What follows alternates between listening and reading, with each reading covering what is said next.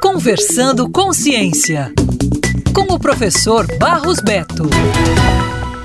Um robô com cerca de 4 quilos, 40 centímetros de altura, em formato de uma pequena mala de mão com rodinhas, poderá ser visto nos próximos meses acompanhando pessoas com deficiência visual em shoppings, lojas e aeroportos no Espírito Santo, no Rio de Janeiro e em São Paulo.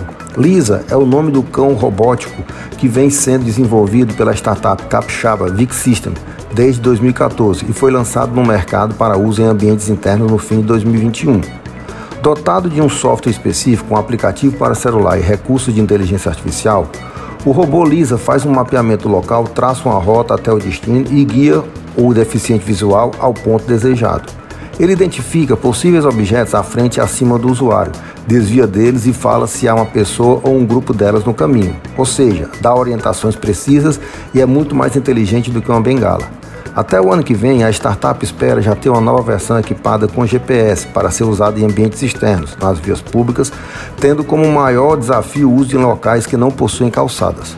Mas Lisa não está sozinho no mundo dos cães robóticos em desenvolvimento. Outro cão-guia está sendo desenvolvido desde 2007 a partir do trabalho de Diego Bruno e Marcelo Assis da USP, no campus de São Carlos. Também temos experiência do Spot, da Boston Dynamics e de outros cães robô desenvolvidos na China, no Japão e na Alemanha.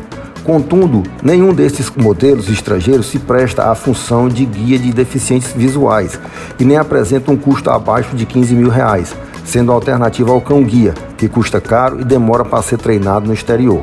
Porém, este pode criar uma relação de autoestima com o deficiente visual, o que Lisa ainda não consegue. Isto é pesquisa, isso é ciência, valorize sempre.